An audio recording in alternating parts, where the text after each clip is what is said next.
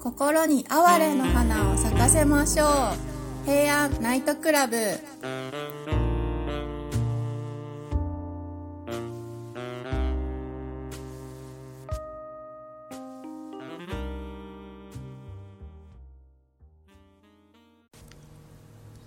はい、はい。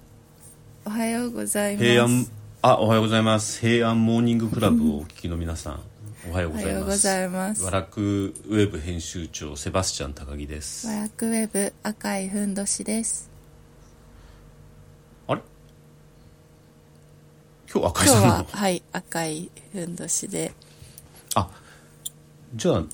この平安ナイトクラブならぬ平安モーニングクラブは、3人いるんだね出る人そがうですね。あの、爽やか担当です。赤いふんどしは。朝なので。ああーそれで、えっと哀れ担当がな成平、でエロ担当が千秋だと多分そんな感じになると思いああまーす。なるほどね、い、や今日はテーマに合わせて、朝6時から収録してるから、なんか鳥の声が気持ちいいねそうですね。なんか、まだ日も登りきってない感じで。うんまあこういう感じだったんだろうねそうですきっね。絹絹とう。ん、はいで。もさ平安時代はさ、もっと早くみんな帰ってたわけでしょそうですね。あの、女性の家にうんうん行った後、お日様が昇る前に帰って、つか出るお日前でしょ様が、あ、そうだった、出る前に帰ってました。なので今日のテーマはじゃじゃん。はいどうぞ今日のテーマは、平安時代のアフターナイト、絹絹 です。絹絹っていい言葉だよね綺麗な言葉ですよね、響きも。うんどういう字書くんだっえっけと、後ろの朝と書くんですけれども、まあ、あ後ろの朝はい、後ろの朝。で、でもなんか読み方と全然違うよねなぜ、そうなんです。なぜ、絹絹というかと言いますと、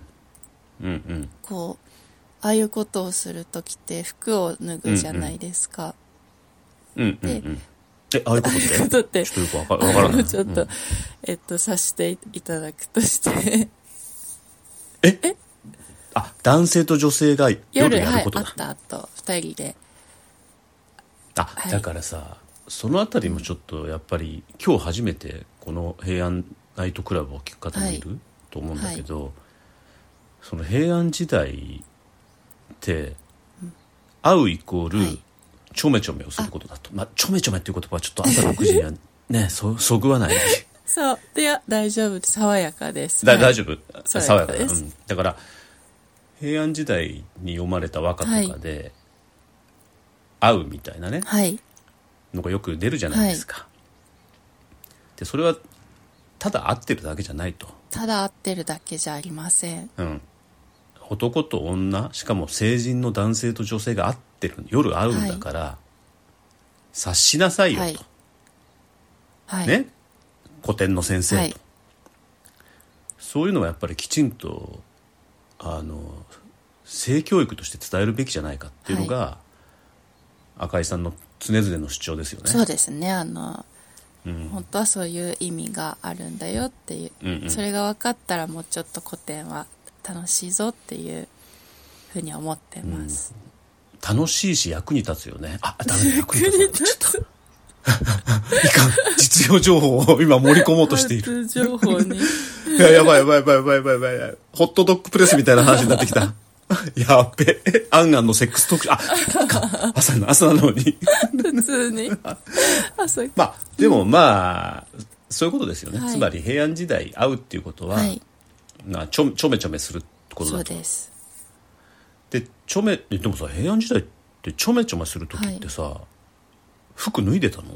服、あ、でも、あの、寒い日とかはやっぱり暖房器具がうんうんうんうん今ほど発達してないのでうんうん、全部脱いだかどうかっていうと、スパだかではないと。つまりまあ着たままってことだよねそうですねうん、いいね、うんではいだからさでも着たままでもさ、まあ服イコールはい絹、衣と衣ってすれ合うじゃん、ってことなのもしかしてそうです。あの、絹と絹をそれぞれ、あうんの、うんうん帰る時って服着るじゃないですか。なので、うそんうんうんうのん昨日脱いだ服と服をお互い男女着て、うんうんあの、別れるから、絹絹っていう読みになったと言われてます。なるほど、はいだからまあちょめちょめした後の朝、イコール絹と絹が触れ合って、はいそれが離れていく、はっい。そんな感じ。ていうことはで、絹絹の別れはいってなったっていうことなんだよね、ロマンチックだねすごいね美しいですね。なんか、その嫌らしさとかが全くなく、こういう言葉になるって素敵です。だから現代って、はい下だけさ、はいは分けてるじゃんなんか下ネタとかそさ、うですね。下の話とかさ、だからそもそも上と下なんて区別なかったわけですよねそうですね。生活の一部こん両なうん方とも。だし、こう絹と絹が触れ合ってはいるみたいにこう、なんていうかあ離れられるものじゃないじゃないですか、なのに今上と下に分けちゃってるでしょ、なんかまるでこう髪の毛と陰毛みたいに分けてるわけじゃないです か確かに。で陰毛は見せちゃいけないみたいな、でそそのね感覚がかえって不潔なんですそようね、ですね。分けてしまうことで。いやすごくあのいかんなと思いますねはい分けて、なんかあの下の話っ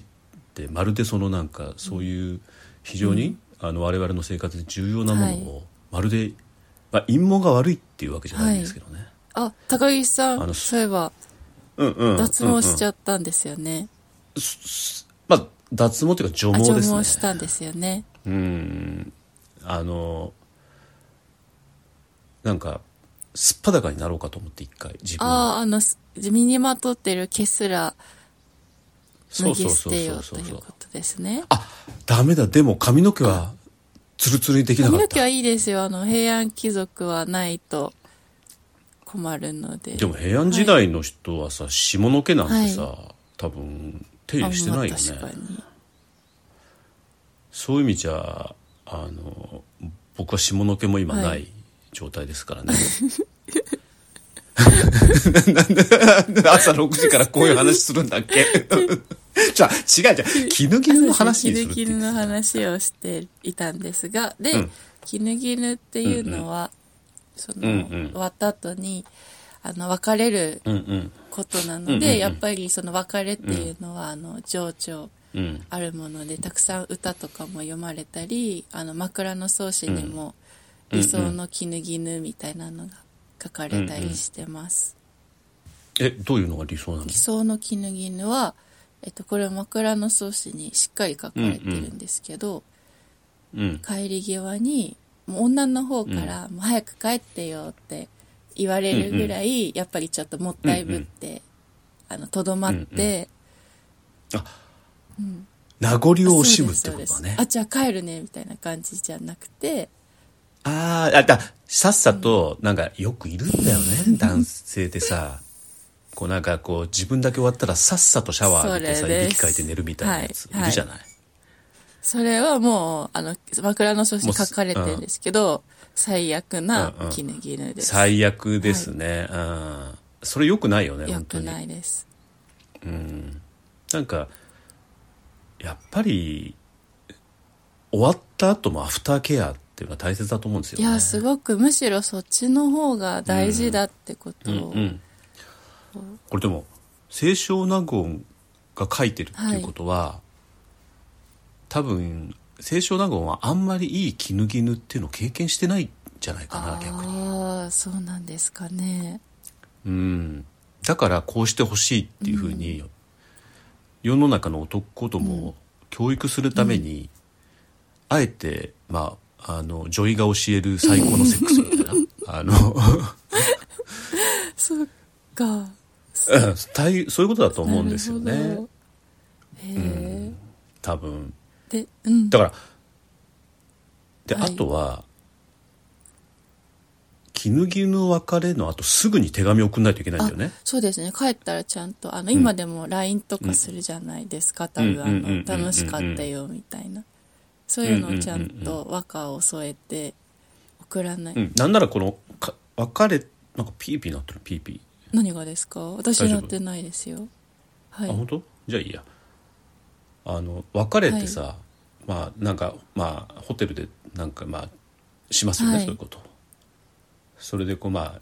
太陽が出る前にタクシーで帰りますよね、もうなんならもうタクシーの中で LINE 打つぐらいのスピード感っていうのは必要ですそようねですね多分うん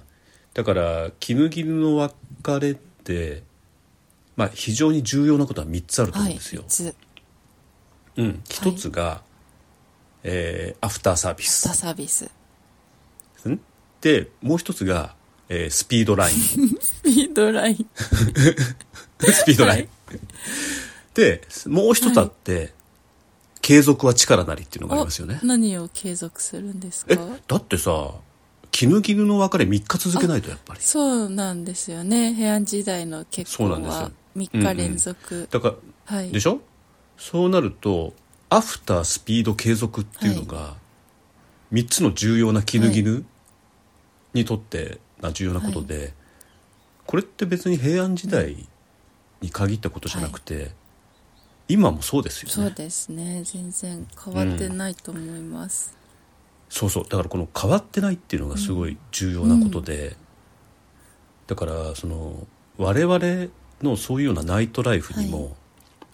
やっぱり絹絹の別れ感っていうのを今取り入れるべきなんじゃないかなってのは思ってそうなんですねだいぶですけどねそういうところを、あのちょっと軽視してる人が多すぎる気がするのうんで、非常に多いですねね、うんなんかあのテクニックだけつければいいそうなんっですてよ思ってるうん、あの性の喜びを教えるおじさんみたいな ね最近流行 りの最近流行りそうそうそうそう、なんだっけ性の喜びおじさんえっと、なんとか現代ああな何でしたっけ忘れちゃったあれなんだったっけ、えっとって記事がありまあしたけりどねましたね、うん、ちょっとそれよりももうちょっと重要なことがあるんじゃないかなっていうのを、この「絹絹の別れ」っていう言葉を教えてくれてるようなは気はしますよね、はい、その通りだと思います、でも「絹絹の別れ」って、あの江戸の吉原というか、遊郭の用語でもあったんですよねそうですねまああの遊女が客と、まあまあしますよね、で朝、まあ、江戸時代の朝もひ早かったわそけうですでよすね皆さん仕事行かなきゃいけないですもんねだって日の出とともに働き始めたわけでしょ、ということは帰りっていうのはめちゃめちゃ早いわけで、だから、まあ、平安時代と一緒ですよ、はでその別れのことを「絹絹の別れ」って言って、で遊女が客になんか羽織をこうなんかファッと、まあ、着せながら、次はいつ来てくれるんですか、みたいなことをね、まあ、営業トークですよね、をしてでそれでデレーってした、あの男 が「あじゃあじゃあまたすぐ来るよ」みたいになるっていう、でもあのすごくいいなと思うんですよあどういうところがいいなと思いだまっすかて、はい、江戸の吉原って、まああの虚構の世界ですよね、まあ大人のなんとかランドみたいな感じで夢の国じゃないですか、でその夢の国が目指したものっていうのが、その平安の貴族たちの絹絹だった、確かにで遊女たちは、仕事の始めに何やったかっていうと、手紙書いたんですよねあー逆にまさに平安あ逆ですけどね、あの平安の場合男性がすぐあそうですね女性に文を送るわけじゃないですか、こうたなんか立花の枝かなんかにこうなんか、でそれとは逆に遊女が「あ昨日はなんとかなんとかなんとかなんとかだ」みたいなので「でまた来てくださいね」みたいに手紙を書いて、もうもう次の日には来るわけうですよ、んその手紙が、そしたらまた行きたくなりますそようですよねちょっと思い出したりとかしてその日のことだからあなんだそういう体だけじゃないんだと、心も結びついてたんだなっうんっていうふうに思うわけじゃないですか、ってその辺りがね今多分必要なものだと思うんですよね本当にそうだと思いますつまりさっき言ったように今って、紙と下が分離してますよね、はいこれって何かっていうと心と体が分かれてしまってるってことなんですよああそうなんですか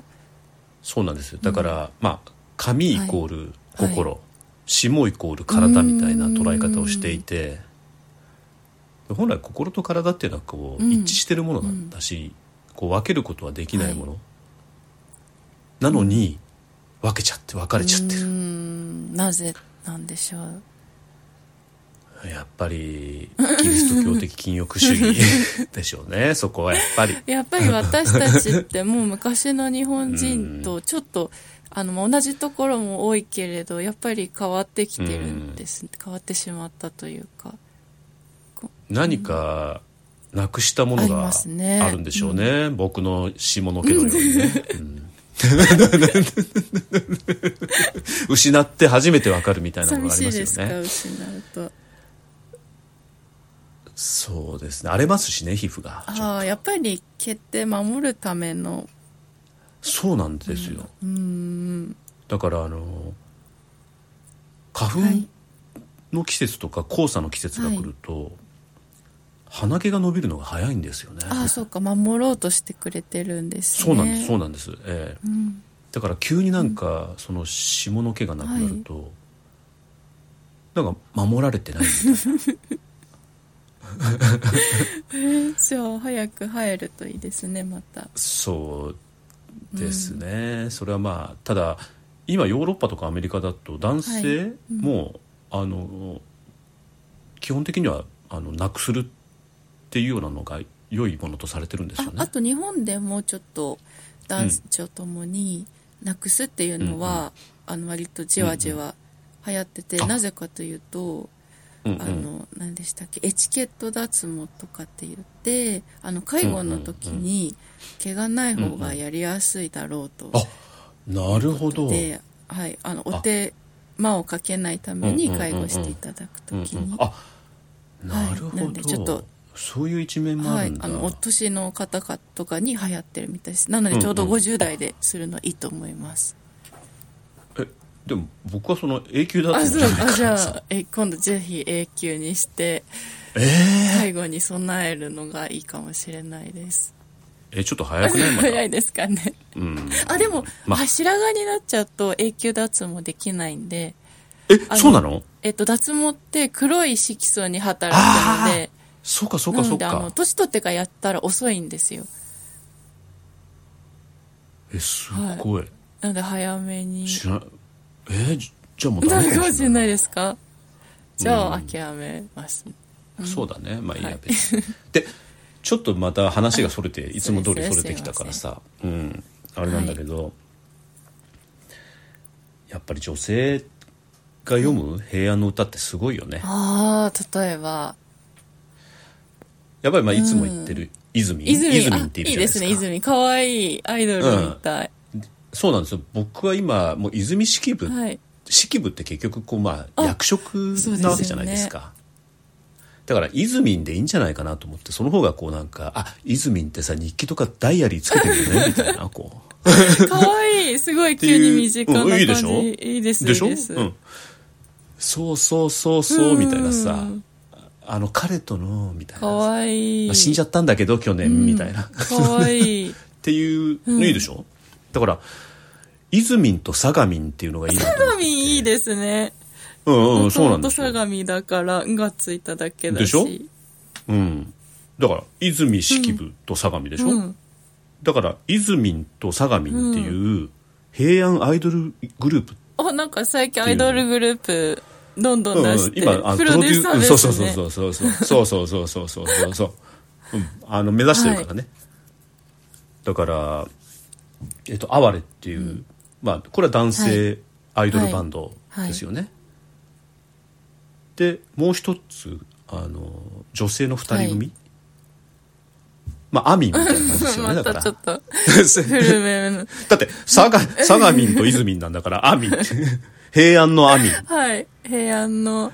アイドル、うん。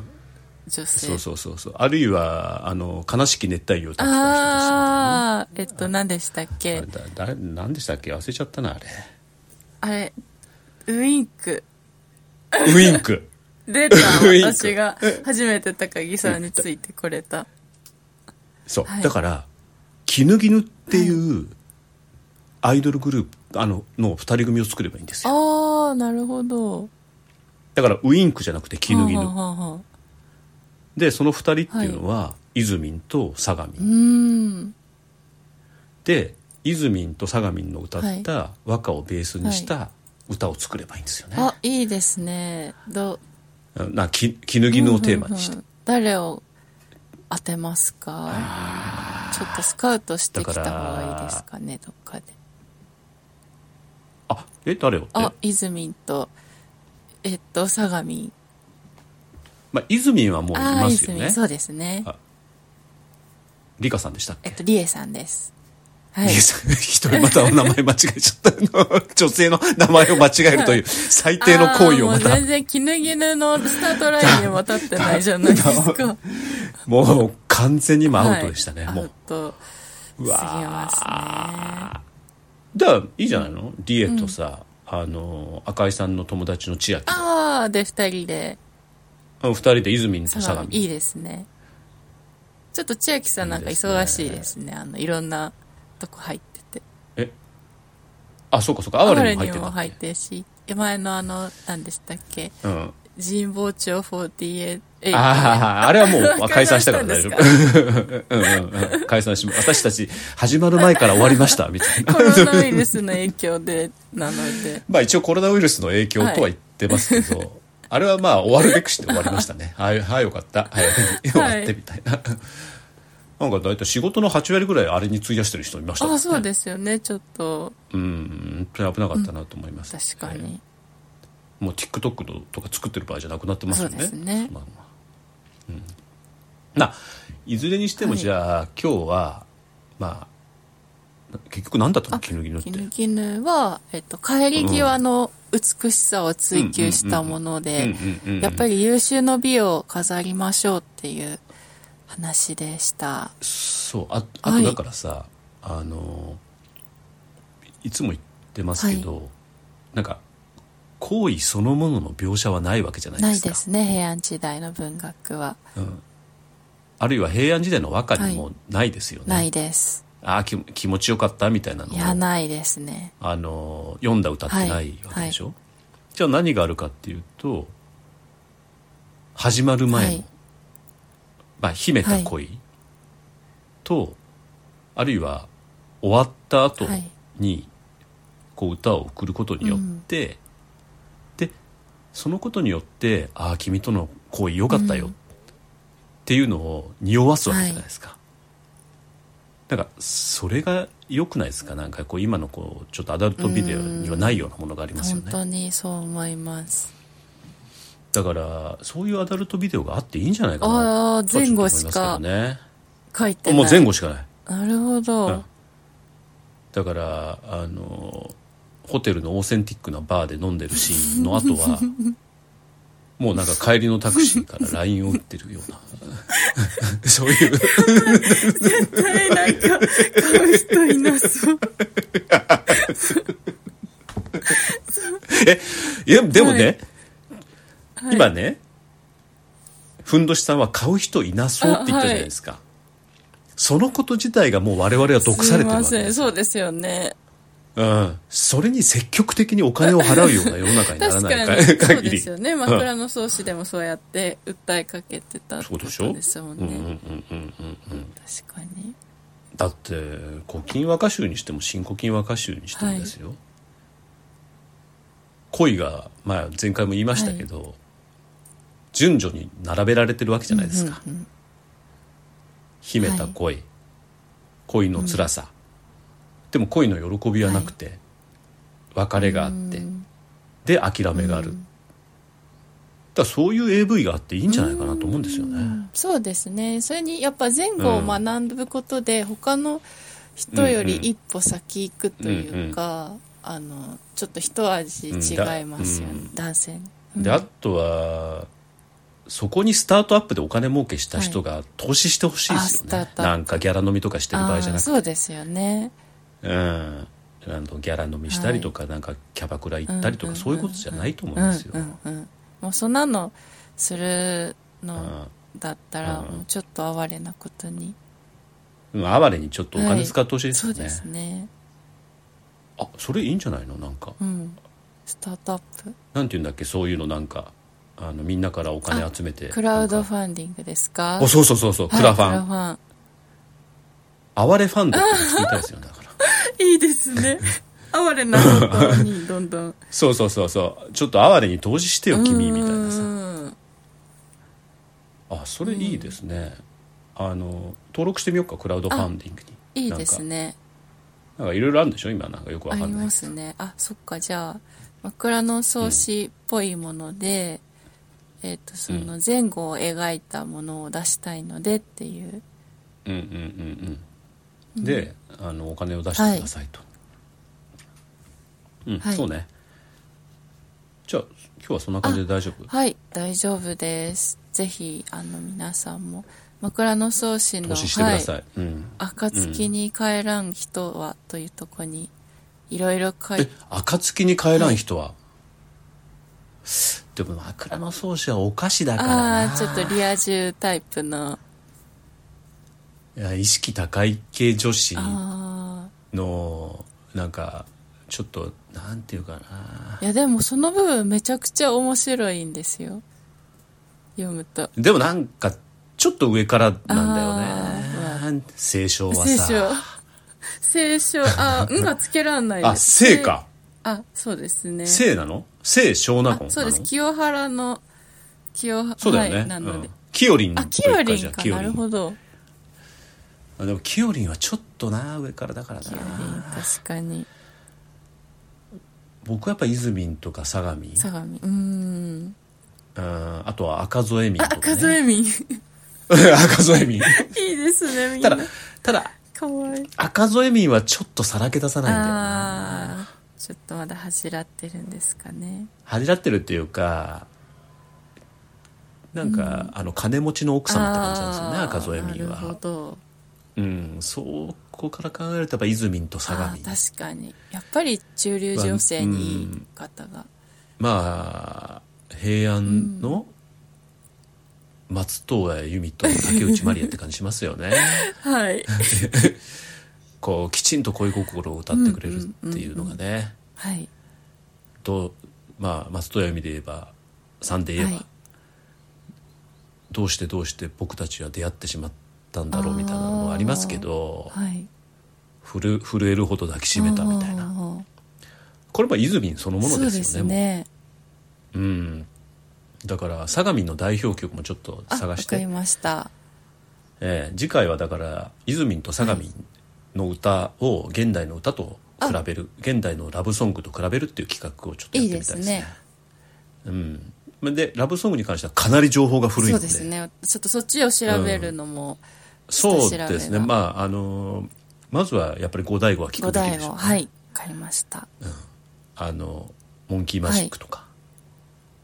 あるいはなんだっけ銀河鉄道999のう点んとかね、はい。でその辺りから始まってまああの前回も言いましたけどバービーバボーミイズボーイズ、はい、で、えーレベッカレベッカ。知らない全く知らないでしょレベッカ、後でちょっと一覧に。